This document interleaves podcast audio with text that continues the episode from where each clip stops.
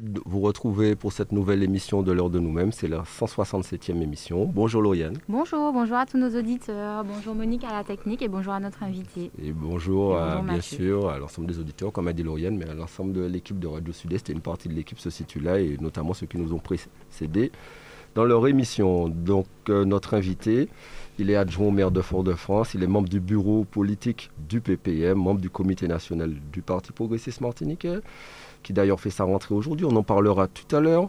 Je veux parler de Raphaël Séminor. Bonjour Raphaël. Oui, bonjour Mathieu, bonjour Dorian, bonjour à toutes les auditrices et à tous les auditeurs de Radio Sud-Est. Raphaël, une fois n'est pas coutume, nous allons commencer l'émission par les chiffres du Covid de cette semaine. Une épidémie légèrement baisse, 457 nouveaux cas cette semaine, alors que la semaine dernière, elle augmentait. Cependant, il y a 14 nouveaux décès, ce qui porte le chiffre à 670 décès en tout. Euh, la semaine s'est traduite par plusieurs manifestations au CHUM par rapport à la mise en place du pass vaccinal et à l'obligation vaccinale. Euh, à l'ensemble du CHUM, il y a eu des affrontements entre la police et les membres du personnel, et ce qui a eu de grosses tensions au sein du CHUM. Et euh, on a vu beaucoup de personnes appeler à l'apaisement et que les choses regagnent, puissent travailler dans la concertation et que tout le monde puisse échanger par le dialogue, trouver des solutions face à cette situation et face à cette pandémie qui crée vraiment de vrais soucis et de vrais troubles dans le monde entier, au-delà de la Martinique. Oui, euh, le problème se pose avec une certaine acuité ici à Martinique, lorsque l'on se rend compte que la Réunion est en train de sortir de cette pandémie. Euh, on n'en sortira jamais de manière définitive, à mon avis, euh, pas avant un certain temps. Mais c'est encourageant ce qui se passe à La Réunion et même, je dirais, ce qui se passe en Guadeloupe, parce que la Guadeloupe est en train d'évoluer favorablement. Alors à la Martinique, euh, les choses se compliquent. Euh, nous sommes dans une phase de tension extrême, puisque nous avons vu des affrontements avec euh, la police au sein même, enfin dans, le périmètre de la, de la MENA.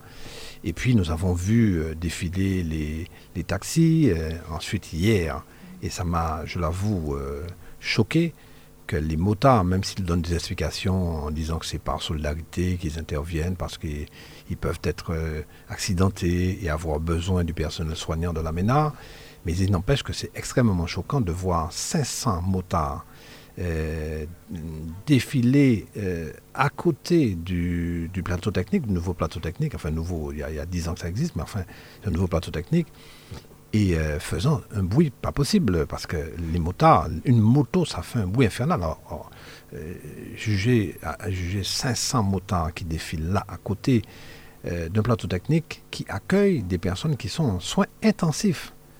Donc, vous imaginez ce que ça peut représenter pour ces personnes qui sont en situation de santé fragile, vulnérables. Ce sont des personnes qui ont besoin de silence, qui ont besoin de calme, qui ont besoin de sérénité.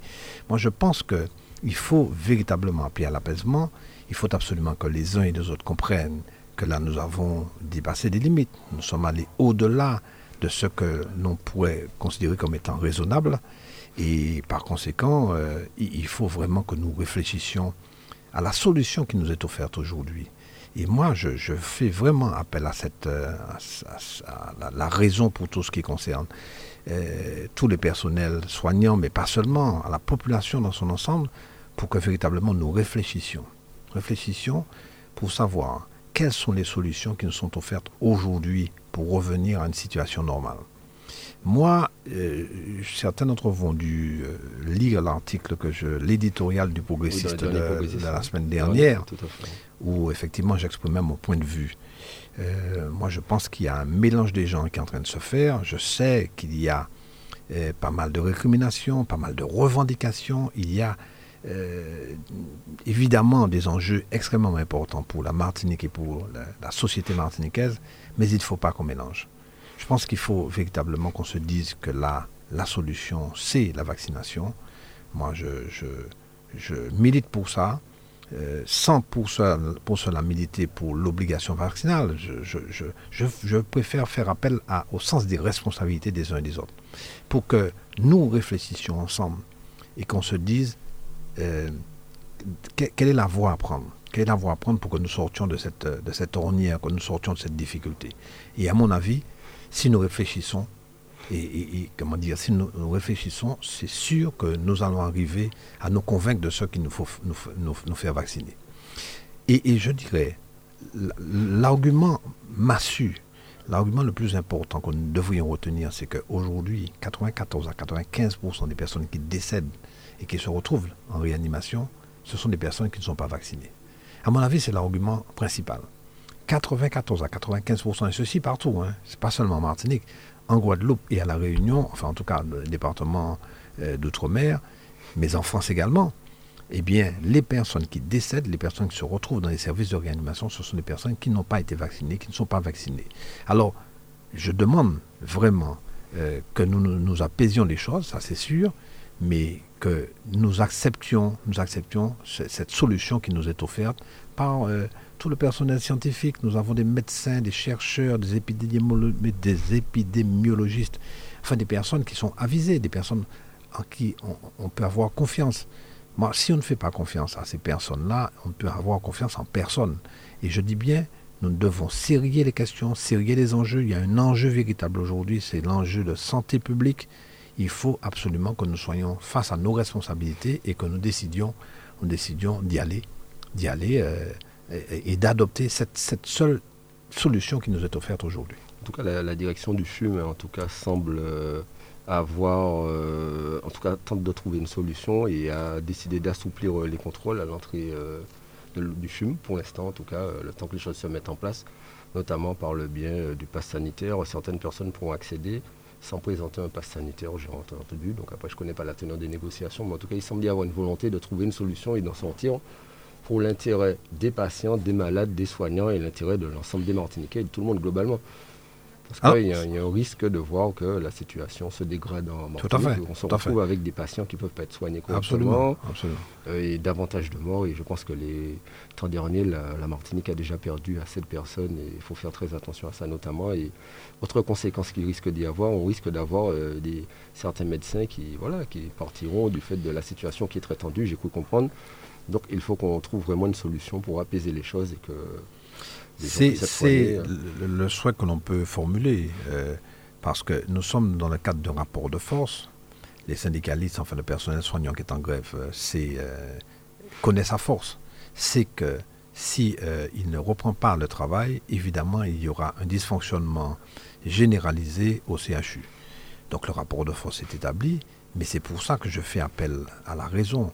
Le personnel soignant euh, a pour euh, responsabilité de soigner les patients, de soigner les Martiniquais. Et s'ils ne sont pas en poste, nous mettons en péril la vie des gens. La vie des gens, évidemment, est sacrée. La vie des gens est beaucoup plus importante que toute autre, chose. Donc c'est pour ça que ce rapport de force est en leur faveur, c'est pour ça que la direction du, CHUM a décidé d'assouplir la mesure. Mais euh, je pense que là, pas raisonnablement se dire que le personnel soignant ne, ne serait pas vacciné, irait au travail, risquerait de contaminer euh, des patients, risquerait d'être contaminé par des patients, donc c'est un va-et-vient, et par conséquent, on pourrait se retrouver dans une situation sanitaire globale exécrable dangereuse pour la population martiniquaise. Donc c'est pour ça, il faut véritablement que nous soyons conscients de nos responsabilités. C'est tout le souhait qu'on puisse euh, formuler aujourd'hui. En tout cas, qu'on soit conscient et en tout cas on appelle à, ce que les choses se calment, en tout cas qu'il y ait une médiation, un vrai dialogue qui se mette en place et qu'on puisse échanger, qu'on soit d'accord ou pas d'accord, mais en tout cas qu'on puisse échanger calmement et que les choses euh, se passent bien. Absolument. Euh, le préfet a décidé, juste une petite parenthèse, hein, suite aux demandes des fédérations sportives, euh, qui se retrouvent en grande difficulté parce que les gens ne pouvaient pas s'entraîner. Le soir, par rapport au couvre-feu qui était à 19h, a décidé de mettre en place une dérogation. Bien sûr, il faut présenter euh, une attestation de déplacement ou un justificatif. Euh, de faire en sorte que pour la pratique sportive, le couvre-feu est jusqu'à 21h. Donc ça semble être une bonne mesure pour les fédérations sportives, pour les gens, pour leur permettre de s'entraîner, parce que beaucoup de clubs se plaignaient, ne pouvaient pas mettre en place leur entraînement parce que les entraînements commençaient à 19h. Oui, oui, tout à, fait, tout à, fait, Et pour les jeunes aussi. Euh, Quoi qu'il en soit, ce couvre-feu est un couvre-feu qui est pénalisant pour tout le monde.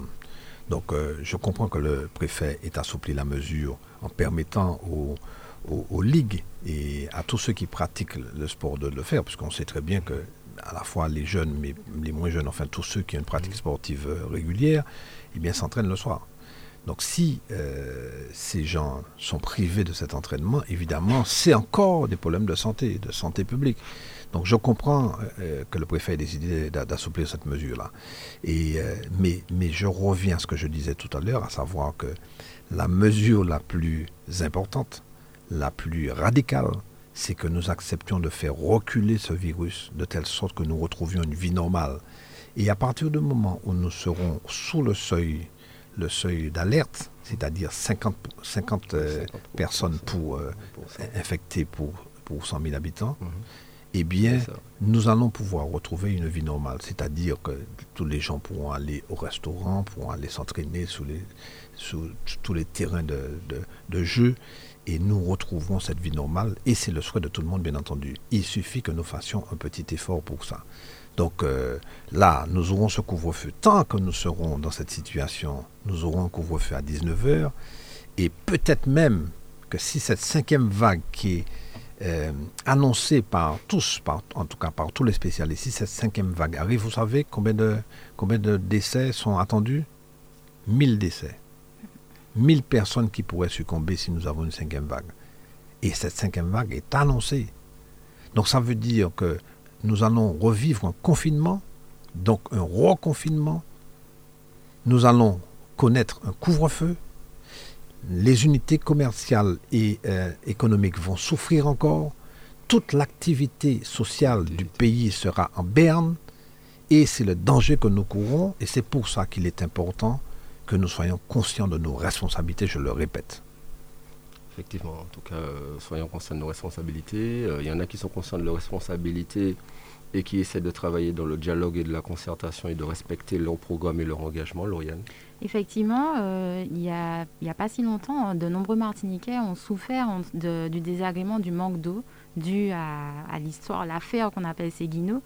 Serge Etchimi, lors de sa campagne euh, à la présidence euh, de la CTM, s'était engagé justement à prendre à bras le corps ce projet de Séguino pour permettre à tous les Martiniquais de, pouvoir avoir accès hein, normalement à l'eau. Et ce chantier a été lancé. On a, il a, dans une lettre ouverte aux Martiniquais, euh, il a informé que le chantier Séguino est lancé. Raphaël, en tant que, responsable personnalité politique, que penses-tu justement? Parce que ça a quand même touché le maximum de Martiniquais. Oui, ça a touché un maximum de Martiniquais. Il ne faut pas oublier que 100 000 Martiniquais étaient touchés par ce manque d'eau euh, lors des sécheresses euh, qui ont précédé, enfin, sur l'année 2020 et l'année 2019, etc. C'est une vieille affaire, une vieille affaire de plus de 10 ans. Le Conseil général, j'ai été conseiller général, c'est une affaire que j'ai vécue. Le Conseil général avait déjà décidé d'indemniser le propriétaire du terrain afin que les travaux puissent se réaliser. Euh, l'affaire a un peu traîné, puisque, bon, vous savez, les affaires administratives, le temps administratif n'est pas le temps politique, donc euh, c'est un peu compliqué parfois.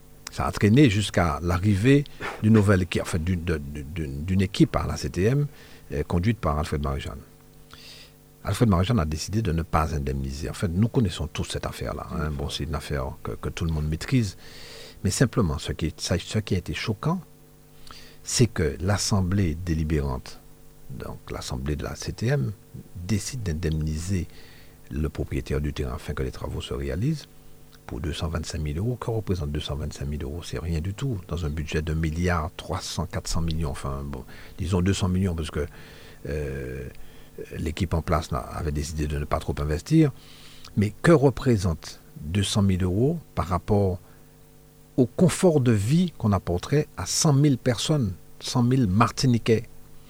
Et lorsque le président de la CTM de l'époque décide de ne pas suivre euh, la délibération prise par euh, les membres de l'Assemblée, c'est une, non seulement c'est une faute politique, mais c'est d'une gravité extrême parce que là, on ne pense plus à la population, on est sur euh, une posture d'orgueil consistant à dire que c'est moi qui suis le président, c'est moi qui décide, on bafoue la, on bafoue la démocratie dans son, dans son ensemble c'est véritablement un, bafouement, si je peux employer ce terme, mais, mais absolu et total par rapport à une décision qui a été prise par les représentants de la population. Et les représentants de la population pensent à la population, bien entendu. C'est le premier élément, c'est la première mission d'un élu, c'est de penser au confort de vie, apporter du bien-être, apporter des solutions euh, pour que le citoyen, en l'occurrence le citoyen martiniquais, puisse trouver là des moyens de vivre correctement dans les meilleures conditions possibles. Donc, donc à partir du moment où on est sur des postures d'orgueil, des postures consistant à, ressemblant à une, une une démonstration d'autocratie. Moi, je dis que ce n'est pas possible d'accepter ça. Et Serge Letchimi, quand il arrive, puisque de toute façon il avait promis ça mhm. euh, lors de sa campagne électorale, quand il arrive, un des premiers gestes politiques qu'il fait, c'est de, de, suivre la délibération qui avait été prise par euh, l'Assemblée délibérante à l'époque, en 2020 ou en 2019, mais enfin, je crois que c'est 2020. 2020, En 2020. Sa, sa, première réaction était de dire il y a une délibération qui est prise, je je, comment dire, je, mets en œuvre, je mets en exécution cette délibération. Et le fait même de mettre en œuvre cette délibération permet justement d'indemniser le propriétaire et finalement d'accéder à la propriété de ce terrain pour réaliser des travaux. Alors je, veux m'éloigner de toute considération euh, raciale ou euh, euh, liée à, la à la racialisation des rapports entre les différentes communautés martiniquaises de la Martinique tout simplement parce que je veux penser d'abord au bien-être de la population. Et j'applaudis des deux mains ou des quatre mains, si vous voulez, si, je pouvais en avoir deux de plus. J'applaudis euh, euh, concernant cette, cette, cette, décision prise par Serge de Chimie, euh, parce que c'est un de ses premiers gestes politiques, c'est effectivement de, de donner suite à cette délibération qui a été prise par l'Assemblée délibérante et de réaliser ses travaux. Et, nous sommes à peu près certains que l'année prochaine, en 2022, nous n'aurons pas ce problème. S'il y a une sécheresse, nous n'aurons pas cette difficulté. Ça, c'est quasiment certain. Justement, euh, Raphaël, lors de, sa campagne, justement, il avait effectivement promis de se saisir de cette affaire euh, de Séguino, mais également de travailler sur le prix unique de l'eau, euh, un prix social aussi appliqué à l'eau, la réhabilitation des infrastructures et puis l'autorité unique de l'eau. Ce sont des projets qui sont mis euh, si on regarde bien euh, la parole de l'homme, hein, mhm. qui seront mis à, rapidement, puisque la population attend justement ces mesures pour pouvoir tout à fait, tout à profiter pleinement de l'eau. Pour, permettre à, nos auditeurs et à nos auditrices de comprendre ce que c'est que, le prix unique de l'eau, d'abord, d'abord euh, nous, avions comme démarche de créer un organisme central, c'est-à-dire un, organisme qui regrouperait tous les autres organismes qui existaient, qui commencent un peu à disparaître, puisque l'établissement public de coopération intercommunale, les communautés d'agglo, les trois communautés d'agglo, ont récupéré donc euh, ces organismes, ces structures qui géraient l'eau. Euh, le CCNA, l'Odyssey, bien sûr, euh, etc. Bon, toutes ces structures qui, géraient, qui gèrent aujourd'hui l'eau. Tout simplement parce que la, la gestion même de l'eau serait beaucoup plus opérationnelle, beaucoup plus efficiente si nous avions un seul organisme qui décidait. Euh, parce que la balkanisation de ces structures et, comment dire, provoque, provoque des, dysfonctionnements. Euh, il n'y a qu'à voir ce qui s'est passé entre Odyssey et la SME. La SME dit, moi j'ai des clients, mes clients sont du Sud, donc euh, j'alimente le Sud, puisque je suis fermier pour, pour, ce qui concerne la gestion de l'eau pour l'espace sud, avant de servir les gens du Lamentin, de Saint-Joseph et de machin. Bon, on voit bien qu'il n'y a pas de régulation, tout simplement parce qu'il y a une balkanisation de toutes ces structures-là. Chacune des structures, euh, chacune des structures prend ses décisions de manière individuelle et de manière isolée. Donc, un organisme global, général, centralisé de, des décisions et d'un meilleur effet. La deuxième chose, c'est que lorsqu'on parle de prix unique de l'eau, ce n'est pas normal qu'à Morne Rouge, on ait un tarif qui soit différent du sud de, Sainte-Anne ou de, ou de Rivière-Pilote. Ce n'est pas normal sur un petit territoire comme, comme le nôtre. Donc, mettre en place cet organisme euh, centralisé, et cet organisme unique de l'eau, permettrait effectivement euh, de mettre en place cette régulation concernant non seulement le tarif, mais la gestion de l'eau, l'alimentation, l'alimentation des, des, ménages, et puis euh, la, la, la, fabrication, si vous voulez, je sais pas, le mot ne me vient pas, c'est pas la fabrication, mais la, disons, la mise en place d'une démarche qui permet effectivement de capter l'eau.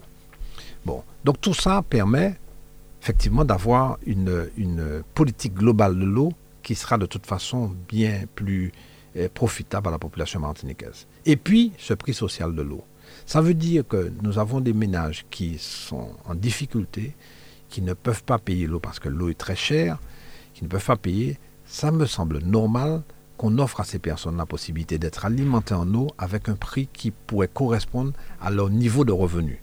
Donc là aussi, c'est faire non pas seulement du social, mais c'est une mesure de justice, de justice sociale, qui permet effectivement d'accompagner nos populations, d'accompagner euh, les Martiniquais dans cette démarche d'alimentation en eau, parce qu'on sait très bien que l'eau, c'est un élément tellement principal dans la vie des concitoyens qu'on ne peut pas se désintéresser de cette, de cette situation qui n'est pas normale aujourd'hui parce qu'il y a trop de dysfonctionnement.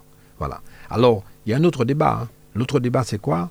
C'est euh, est-ce que l'on privatise l'eau, c'est-à-dire qu'est-ce qu'on confie l'eau à des fermiers privés, ou est-ce qu'on met en place une, formule qui permettrait de gérer l'eau en régie, en régie, c'est-à-dire par la collectivité publique elle-même. Bon, ce débat devra être mis sur la table parce que certains sont, sont, favorables à ce que ce soit géré par des entreprises privées, comme c'est le cas aujourd'hui par la SME, et d'autres sont d'accord pour dire qu'il faut que l'eau soit internalisée euh, au sein des, collectivités, des collectivités publiques, ce qui permettrait évidemment une meilleure gestion. Bon, je sais que la ville de Paris, parce que nous avons eu plusieurs euh, euh, rencontres avec notamment des représentants de la ville de Paris, la ville de Paris a internalisé cette procédure-là et estime qu'elle elle gère bien mieux la production de l'eau et l'alimentation des, des, ménages que si l'eau avait été externalisée. Bon, alors c'est un débat qu'il faut mettre sur la table. Je pense que le moment venu, euh, ce débat sera pris en main et de telle sorte qu'on prenne une décision par rapport à tout ça. Ce qui, est, important de rappeler, hein, comme l'a dit Lauriane, c'est qu'au-delà du chantier de Seguino, c'est un chantier global de l'eau qui est une priorité, en tout cas de la gouvernance actuelle à la septième de l'équipe euh, qui a été mise en place. C'est euh, parce que les travaux vont bientôt, parallèlement, des travaux vont être mis en place, que ce soit à Font-Saint-Jacques, hein, parce qu'il y, a aussi, il y avait eu aussi des soucis avec le glissement de terrain qu'il y avait eu donc, pour renforcer la canalisation, mais aussi au Galion aussi, qui avait eu aussi... Il y a une canalisation qui est plus petite aussi qui existe au Galion parce que si on renforce quelque part et on agrandit, il faut que tout le circuit soit refait. Et globalement, ça sera sur l'ensemble de la Martinique qui aura un chantier de l'eau pour pouvoir réparer ce qu'on appelle plus communément des tuyaux qui sont usés. C'est pour ça qu'il y a beaucoup de casses, etc. pour qu'il n'y ait pas autant de pertes sur le réseau. Et ce qui fait que, in fine, on aura beaucoup plus de ressources. Donc c'est un chantier global de plusieurs centaines de millions d'euros qui aura lieu normalement sur l'ensemble de la Martinique auquel s'attaque euh, l'équipe actuelle. Tout à fait, d'autant que nous savons que les canalisations sont anciennes mhm. et qu'il va falloir, il va falloir les remplacer. Donc ça, c'est effectivement un chantier extrêmement important. Mais pour qu'on ait moins de déperdition d'eau, puisque nous savons que nous perdons 40% de la production d'eau euh, ici en Martinique, 40% c'est énorme. C'est énorme. Quand on parle de, pouvoir d'achat, restons sur le pouvoir d'achat. Euh, il y a une semaine, les transporteurs se sont mobilisés par rapport à la tarification du prix de gaz, transporteurs mais aussi collectifs. Hein par le biais de M. Lannoy, par le biais de son collectif, euh, mais aussi des citoyens, mais par, aussi le biais de d'autres citoyens. Euh, cette semaine, euh, Serge Letchimi a interpellé Emmanuel Macron sur la situation en Martinique, la situation notamment économique et sociale. La hausse des prix pèse sur les budgets déjà très contraints des familles. Il demande au gouvernement de prendre des mesures fortes d'équité et de justice pour la Martinique. On a vu, on a entendu le Premier ministre Jean Castex, mais aussi Emmanuel Macron hier, euh, dire qu'ils mettent en place pour l'Hexagone un chèque de 100 euros pour lutter contre les salaires inférieurs, euh, du moins pour les salaires inférieurs à 2000 euros par rapport à l'augmentation des tarifs de l'énergie, que ce soit euh, le pétrole, mais aussi les tarifs du gaz en France. Alors, il y a beaucoup de réactions depuis. Hein. cette mesure a été annoncée hier ou avant-hier, mais depuis, ça, ça n'arrête pas. Les gens, les gens réagissent énormément. Les gens réagissent négativement pour deux raisons. D'abord parce qu'ils estiment que c'est trop peu. Euh, on prend un, transporteur, un chauffeur de taxi. 100 euh, euros, c'est insuffisant pour lui. Euh, bon, même s'il gagne moins de 2000 euros, il touche 100 euros et c'est one shot, c'est-à-dire que c'est une seule fois que ces 100 euros sont versés. Donc c'est insuffisant. Et deuxièmement, on attribue cette mesure-là à, évidemment, l'intérêt que porte Macron au, futur présidentiel. Euh, et donc c'est pour ça que la mesure a du mal à passer. Moi, ce que je dis, c'est qu'aujourd'hui, c'est une mesure, qui euh, coûte à l'État quelque chose comme 2 milliards 500 millions d'euros. Oui, parce qu'il y a 38 millions de Français qui vont entre Il y a 38 millions de Français, oui, 38 millions sur les 65 millions. Ça va coûter à peu près 2 milliards 5. Euh, nous savons que l'inflation, parce que bon, les prix auront augmenté, l'inflation va rapporter à peu près un milliard d'euros au gouvernement et le reste sera de l'endettement. C'est-à-dire que l'État français va aller sur les marchés financiers pour euh, euh, comment dire, mobiliser, mobiliser des prêts pour pouvoir faire face à cette, à cette mesure-là qui est proposée à la population française et, d'ailleurs. moi, moi, ce que je dis, c'est que comme il y a une, inflation, il faut que les salaires puissent suivre le niveau de l'inflation. Ce serait, à mon avis, une meilleure mesure que d'associer, que d'associer euh, euh, euh, cette augmentation, cette augmentation subie par, par tout le monde, mais pas seulement du, gaz et de l'essence, hein, mais également de tout, puisque, puisqu'on sait très bien que on a vu le problème des conteneurs qui manquent, etc. Un, conteneur, un conteneur qui faisait 3200 euros avant, maintenant il passait à près de 12 000 euros. exactement. que nécessairement, dans les prochains mois, on aura une augmentation des denrées. On parle de mais même des produits de première nécessité, on parle du papier toilette, etc., du riz, de tout. On sait très bien que dans les prochains mois, les matériaux, tout, qui, ça risque d'entraîner d'ailleurs euh, une récession. Euh, une récession, et en tout cas une augmentation euh, drastique des prix. Mhm. Or, nous savons très bien que si une augmentation des prix, comme le, budget de l'État est, assis sur la TVA, donc ça veut dire que ça va rapporter, hein, mhm. ça va rapporter à l'État français. Donc pourquoi ne pas augmenter plutôt les salaires pour permettre aux gens de faire face à ces augmentations plutôt que de leur donner un chèque de 100 euros? Et on voit les faits. Aujourd'hui, euh, je, n'ai pas entendu quelqu'un dire du bien, c'est très très rare, euh, de cette mesure qui consiste à attribuer 100 euros euh, à, des personnes qui touchent moins de 2000 euros net par mois. Donc moi je pense que c'est une mesure qu'il faut, qu'il faut retravailler afin que nous puissions bénéficier effectivement de véritables, quand je dis nous, les populations fragiles et vulnérables, que ces populations puissent vraiment bénéficier d'un véritable accompagnement de la part de l'État français.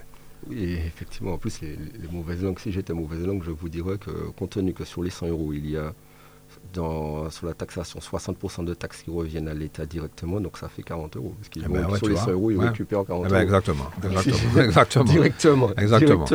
Donc, le calcul a été fait par les uns et par les autres, ça c'est sûr. Là, où c'est compliqué aussi, c'est que par exemple, des mères de famille seules à élever des enfants euh, qui touchent 2000 euros tout juste n'auront peut-être pas droit, enfin n'auront pas droit d'ailleurs. mais, d'ailleurs, il y a plusieurs, il y a plusieurs cas de figure qui ont été évoqués.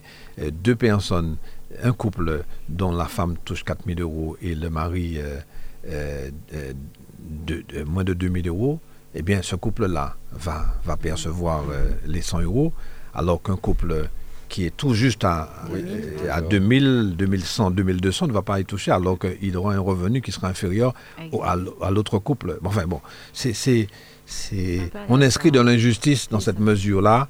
Et euh, très franchement, euh, je pense que Macron aurait dû réfléchir avant de la mettre en œuvre. En tout cas, au-delà de la mesure, il faut, comme tu l'as dit, hein, vraiment se poser des questions, se poser des questions sur l'avenir, se poser des questions sur l'augmentation de tout ce qui touche à l'énergie, de tout ce qui touche bientôt aux produits de première nécessité. Ça, ce, qui risque d'entraîner, comme tu l'as dit, de graves difficultés pour les familles qui sont déjà en grande précarité, notamment chez nous. Nous connaissons absolument. une précarité beaucoup plus importante qu'en France. Beaucoup plus important, bien entendu. Lauriane? Raphaël, le cancer de la prostate bientôt inscrit au registre des maladies professionnelles du régime agricole, une mesure qui ouvrirait la voie au dédommagement des ouvriers agricoles qui sont atteints suite aux expositions du chlordécone.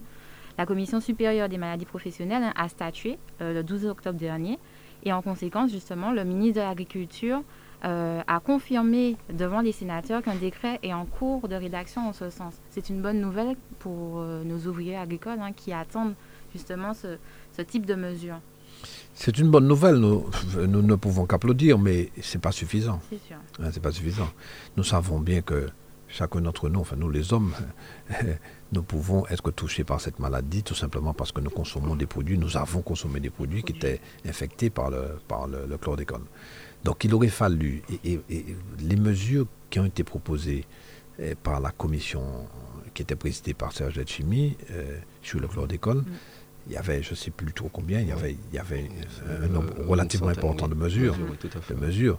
Et parmi les mesures emblématiques et les mesures phares, il y avait effectivement la nécessité de faire dépister et de prendre en charge ces, dépistages euh, par l'État, hein, parce qu'un dépistage de ce type, il faut savoir que ça coûte 80 euros. Hein. Mm.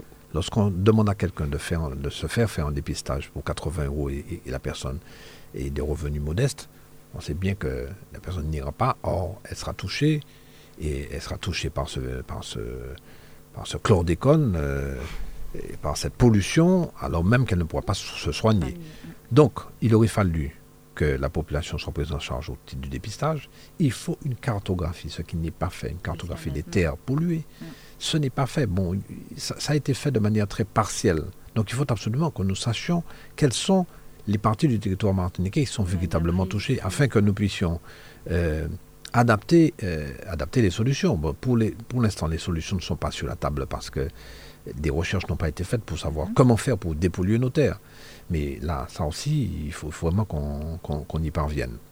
Et puis, euh, bien sûr, les maladies professionnelles, ça c'est normal. On, a commencé par ça, mais il faut, il faut qu'on poursuive, il faut qu'on continue, de telle sorte que toute la population soit protégée. Et puis, euh, indemniser les gens, hein. indemniser les gens, toutes les professions. Parce que une, chose est de reconnaître, mais est-ce que les, personnes concernées seront indemnisées à hauteur de, du préjudice subi donc il y a un vrai combat à mener.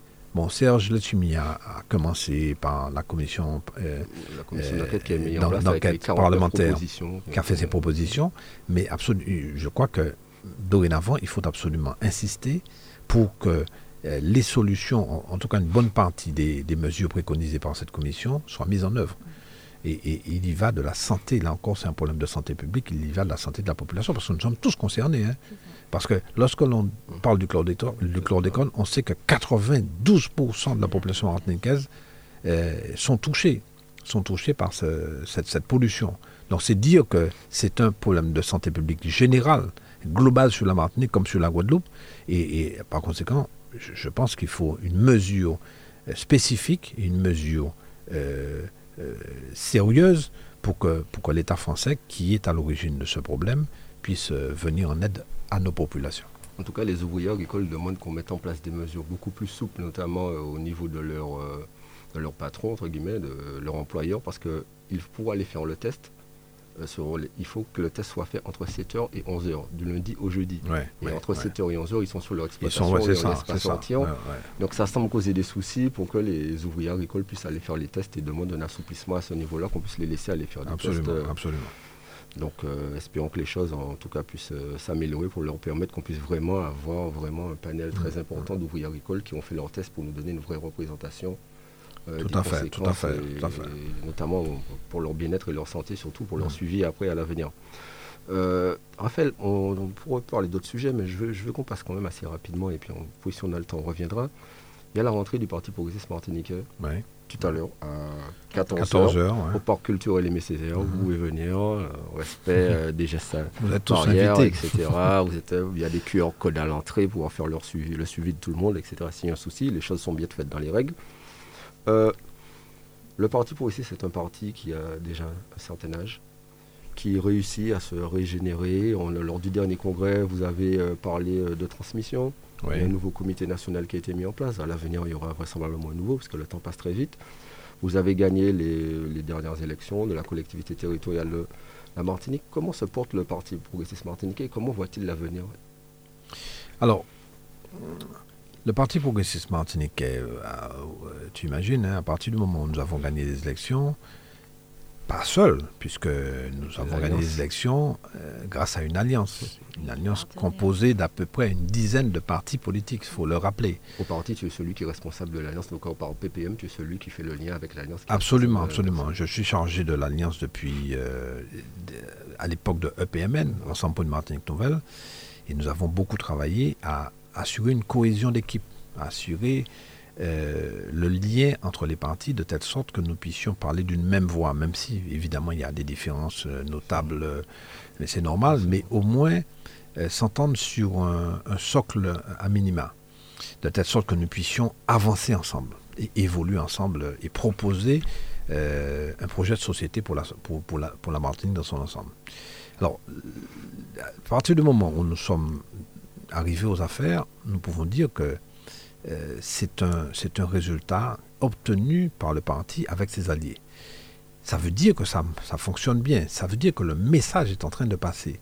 Et principalement, je, pense que là, euh, aujourd'hui, on le voit, peut-être que l'interprétation est peut-être un peu hasardeuse, mais on voit bien qu'il y a une revendication de la part des Martiniquais. Et cette revendication, même si elle est mal formulée, mais elle ressemble très pour trait à ce que nous préconisons depuis euh, des décennies, à savoir un peu plus de responsabilité sur le plan local. Donc c'est pour ça que je dis que le message du Parti progressiste martiniquais est en train de passer de la population. Alors, bien entendu, je dis ça avec quelques réserves parce que euh, nous n'avons pas mesuré, et ce n'est pas quantifiable, euh, mais c'est quand même palpable. Je veux dire que là, la population se rend compte que il y a des mesures qui viennent de France. Ces mesures euh, sont, sont appliquées en Martinique sans distinction alors même que nous avons des spécificités qui devraient être prises en compte, qui devraient être prises en charge. Donc, ceci nous amène à dire qu'il faut que nous puissions continuer à travailler, à travailler pour que nous puissions faire passer l'idée qu'il faut que nous insistions non seulement sur nos problèmes d'identité, que euh, nos revendications identitaires soient, soient prises en compte, il faut se battre pour ça, bien entendu, mais aussi pour que nous puissions obtenir un moyen qui nous permette d'adapter les lois de manière beaucoup plus transversale, parce qu'aujourd'hui, euh, nous avons la possibilité de faire d'obtenir des habilitations sur, dans trois domaines formation professionnelle, transport, énergie. Bon, donc c'est pas suffisant. C'est pas suffisant pour que véritablement nos revendications soient, soient, soient euh, euh, mises en œuvre, hein, mises en œuvre, connaissent une, une phase opérationnelle. Et, et alors, pour revenir sur le parti, euh, comment dire, en tant que tel, euh, nous savons qu'il euh, y a une transmission qui est en train de se faire, puisque nos aînés sont en train de partir, soit, soit qu'ils décèdent, soit qu'ils quittent le parti parce que bon, ils estiment qu'ils ont beaucoup donné. Et nous avons, nous avons une, une jeunesse, des, plus jeunes qui arrivent, qui sont là, qui font fonctionner le parti qui euh, sont à la tâche, qui sont impliqués, qui sont motivés. Et c'est ce qui nous permet euh, de, nourrir un espoir de ce que le Parti progressiste martiniquais ne, mourra pas. Ne mourra pas de sa belle mort parce qu'il n'y a pas de transmission, il n'y a pas de jeunes pour reprendre. Donc euh, c'est ce qui me fait dire que le parti se porte bien. Et cet après-midi, nous le verrons. Nous verrons tous ces jeunes qui sont là. Et puis, et puis il faut dire aussi que nous avons des personnes qui frappent à la porte. cet après-midi, il y a à peu près euh, une centaine, un peu moins, 82, 83, 84, quelque chose, de personnes nouvelles qui viennent adhérer au parti. Et à chaque manifestation importante du parti, nous avons au moins une vingtaine, voire une trentaine de personnes à qui nous remettons une carte d'adhérent. Donc ça veut dire que véritablement, ce, parti attire, attire encore, malgré son grand âge, et peut-être grâce à son grand âge d'ailleurs, attire encore de nouvelles personnes qui veulent apporter leur pierre, qui veulent venir, qui veulent accompagner et qui veulent euh, se lancer dans la bataille pour permettre au message de passer, pour permettre la diffusion du message du Parti progressiste martiniquais. Donc c'est pour ça que je dis que le PPM se porte bien. Le PPM se porte bien, mais on dit souvent que quand un parti est au pouvoir dans les instances, c'est plus compliqué pour lui d'être sur le terrain, de pouvoir rester en interaction avec le peuple parce qu'il est occupé à gérer des dossiers, à faire des réunions, essayer de faire les choses avancer pour que les choses s'améliorent sur le terrain, et que l'équilibre est très compliqué. Alors c'est vrai. Et c'est pour ça que, alors, il a fait plusieurs thèses. Il y a une thèse qui consiste à dire il faut que les personnes qui dirigent le parti soient euh, aux affaires, elles aussi. C'est-à-dire que pour, pour garder euh, un œil sur ce qui se décide pour pouvoir, euh, comment dire, porter le message. Et puis, une autre version est de dire, attention, il faut une répartition des tâches. Euh, les camarades qui se retrouvent euh, dans les collectivités devraient être disponibles pour le parti. Bon, là encore, ce débat n'est pas tranché. Il n'empêche que nous avons réussi quand même à répartir les responsabilités dans la mesure où, et on a bien vu, les personnes qui sont au conseil municipal de Fort-de-France notamment, parce que Fort-de-France étant le, creuset du Parti progressiste martiniquais, euh, même si le parti existe sur tout le territoire, mais il n'empêche que c'est là, c'est, là qu'il y a une plus grosse partie des, militants. Euh, on a réussi euh, à faire en sorte que ceux qui se trouvent au conseil municipal de Fort-de-France ne soient pas la CTM. Donc c'est une mesure qui permet de répartir les responsabilités, répartir les missions de telle sorte que le parti lui-même ne soit pas privé, ne soit pas privé de ses, de ses dirigeants ou en tout cas de ses forces vives, lui permettant ainsi de continuer à produire, de continuer à transmettre le message, de continuer à porter le message. Bon, donc c'est une mesure intéressante et je, je rappelle que euh, une des mesures qui a été décidée depuis euh, un des, derniers congrès, à savoir le non-cumul des mandats. Mm. Hein? Celui qui est conseiller territorial ne sera pas conseiller municipal, bien entendu. Celui qui. Bon, en, tout cas, en tout cas, une répartition des tâches, une répartition des missions qui est tout à fait. Euh, qui rend le parti opérationnel. Tout à fait. Et puis il y, a une chose qui est importante que le parti a mis en place très vite. Hein, C'était parmi le, je crois, le premier hein, qu'il a mis en place, c'est-à-dire la parité. La parité. Au comité national, il y a la parité. Ce n'était pas impliqué. Le parti l'a mis en place très vite. C'est une chose importante euh, pour le parti, en tout cas, que la parité soit mise en œuvre et, mise en place. Aucune règle, aucune législation ne, nous oblige à le faire. Hein. Donc c'est une décision qui a été prise au sein des instances dirigeantes du parti, en l'occurrence euh, du, congrès, des congrès qui, ont eu, qui se sont développés, de telle sorte que véritablement on puisse euh, donner sa place à la moitié de l'humanité. Raphaël, tu, as parlé, tu as commencé, tu, as dit que c'est toi qui fais le lien par rapport à l'Alliance. Comment se porte l'Alliance? Alors, je, veux rappeler que PMN, c'était une douzaine de partis ou de groupes politiques. Deux, groupes ou partis politiques sont partis, euh, ont quitté euh, l'Alliance, ont quitté PMN. Et puis, euh, nous avons continué à travailler et d'autres sont venus nous rejoindre, ce qui signifie que nous avons retrouvé le nombre que nous étions auparavant et, nous, avons, nous avons gagné beaucoup de batailles sénatoriales, législatives, maintenant CTM. bon, tout se passe bien, tout simplement parce que, là encore, nous avons su créer la cohésion, nous avons su créer ce lien entre nous, permettant ainsi euh, d'aller, euh, comment dire, vers les électeurs avec un message, un message commun, un message compris par tout le monde, un message adopté par tout le monde. Et c'est ça qui est très important, parce que si nous partions dans tous les sens, euh, et, le, PPM a indiqué très clairement qu'il n'impose pas l'autonomie à quiconque. L'autonomie, c'est le, le, le, mot d'ordre principal du parti, mais le PPM n'a pas demandé aux autres d'adopter ce, mot d'ordre.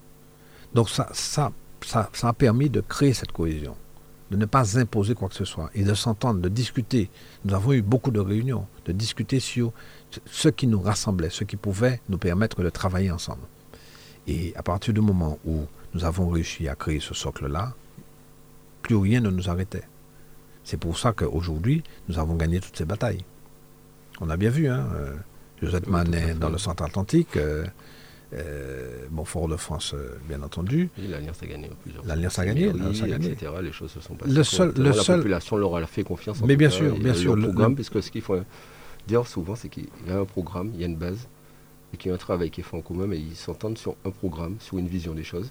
Il y a un travail qui avait été fait comme là normalement, que ce soit les EPCI, hein, tu en as parlé tout à l'heure là, qui est un travail, une cohésion de territoire qui ça fait un lien entre la collectivité territoriale, les EPCI et les municipalités pour que les choses soient mises en place et cohérentes sur l'ensemble du territoire martiniquais. Et, je me rappellerai toujours, c'est assez récent, donc je ne suis pas obligé de faire appel à une mémoire très, très éloignée, euh, d'André Le Sueur, qui est euh, de parti de droite, qui disait maintenant les planètes sont alignées je, tiens ça de, quelqu'un qui euh, n'est pas de la même de la même orientation politique que nous. Hein. Il dit maintenant les planètes sont alignées. Pourquoi? Parce que comme tu disais, les EPCI euh, sont avec nous. Nous avons la CTM, nous avons un certain nombre de communes. Alors bien sûr, je ne plaide pas pour l'hégémonie, hein, parce qu'il euh, faut toujours de l'opposition pour que les choses avancent. Mais il n'empêche que nous allons avancer un peu mieux si nous nous entendons, et notamment entre CTM et EPCI. Parce que les trois EPCI gèrent trois parties du territoire martiniquais et à eux seuls, ils représentent la totalité du territoire.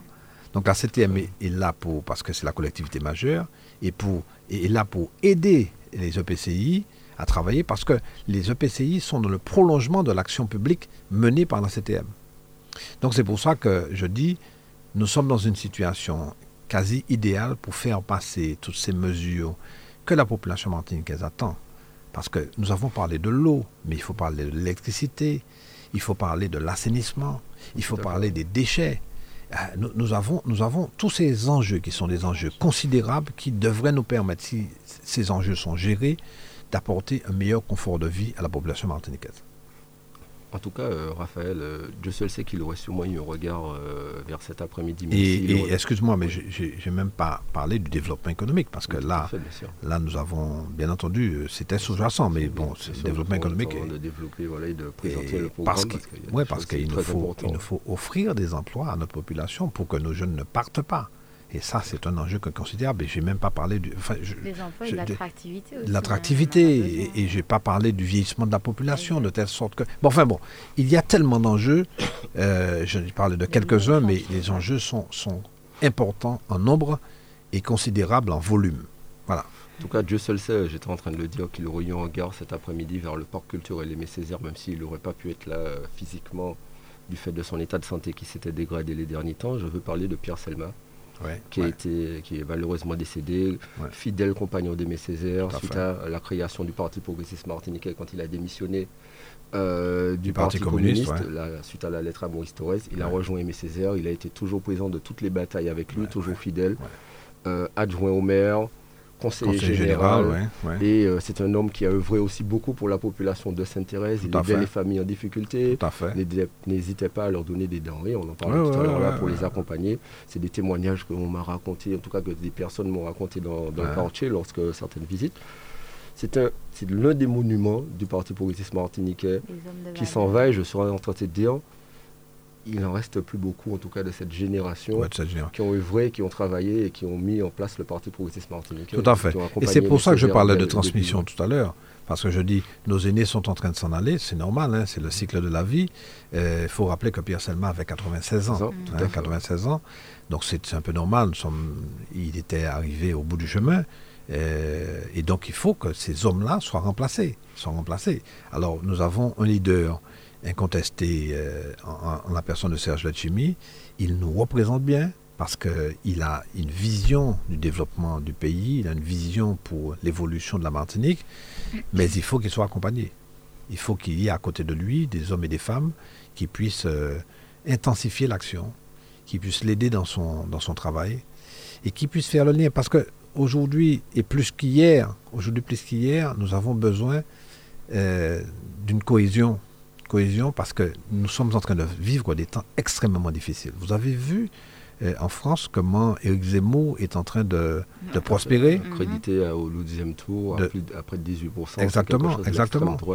Donc on, voit bien que là, il y a, il y a euh, une, une, une, tendance qui est prise, notamment au niveau français. Il faut que nous militions pour une, une certaine cohésion en Martinique et une certaine unité pour que nous soyons ensemble à parler d'une même voix pour que nous nous fassions entendre. Parce que là, on peut se faire, si vous permettez l'expression, on peut se faire bouffer. Quoi. Mm. Bouffer parce que euh, si la population française reconnaît le message de, type comme Zemmour, même si je ne pense pas qu'il puisse être euh, président de la République, mais il n'empêche qu'il y a une partie de la population française qui est en train d'adopter son point de vue. Donc ça veut dire que de toute façon, celui qui sera élu sera quelque part obligé de tenir compte du message que lui, Zemmour, adresse. C'est pour ça qu'il nous faut être cohérent dans notre action, il nous faut être cohérent dans notre façon de penser, il faut qu'on soit unis, unis pour effectivement résister, résister dans un contexte aussi, euh, aussi tendu. Voilà. En tout cas, euh, merci sur ces mots, nous allons conclure cette émission. Merci Raphaël d'être venu. On n'a pas pu évoquer tous les sujets, mais malheureusement, en tout cas, nous vous invitons à la rentrée du Parti progressiste martiniquais euh, qui a lieu, ben, qui, en tout cas, les, portes sont déjà ouvertes, hein, vous pouvez déjà vous y rendre. Euh, nous vous donnons rendez-vous cet après-midi. Il y aura, comme Raphaël l'a dit, il y aura la présentation des nouveaux adhérents. Il y aura bien sûr des allocutions euh, des différentes instances du parti. Et en tout cas, nous, et des, alliés aussi. Des alliés, des invités aussi qui seront présents. Ils seront présents. En tout cas, euh, merci Lauriane, merci Raphaël, merci, à Monique de nous avoir accompagnés aujourd'hui. Nous vous donnons rendez-vous la semaine prochaine à la même heure. Nous vous souhaitons un bon week-end. Soyez prudents et puis à tout à l'heure. Merci, au revoir. Ok, merci. Brasserie direction le François, entrée à gauche.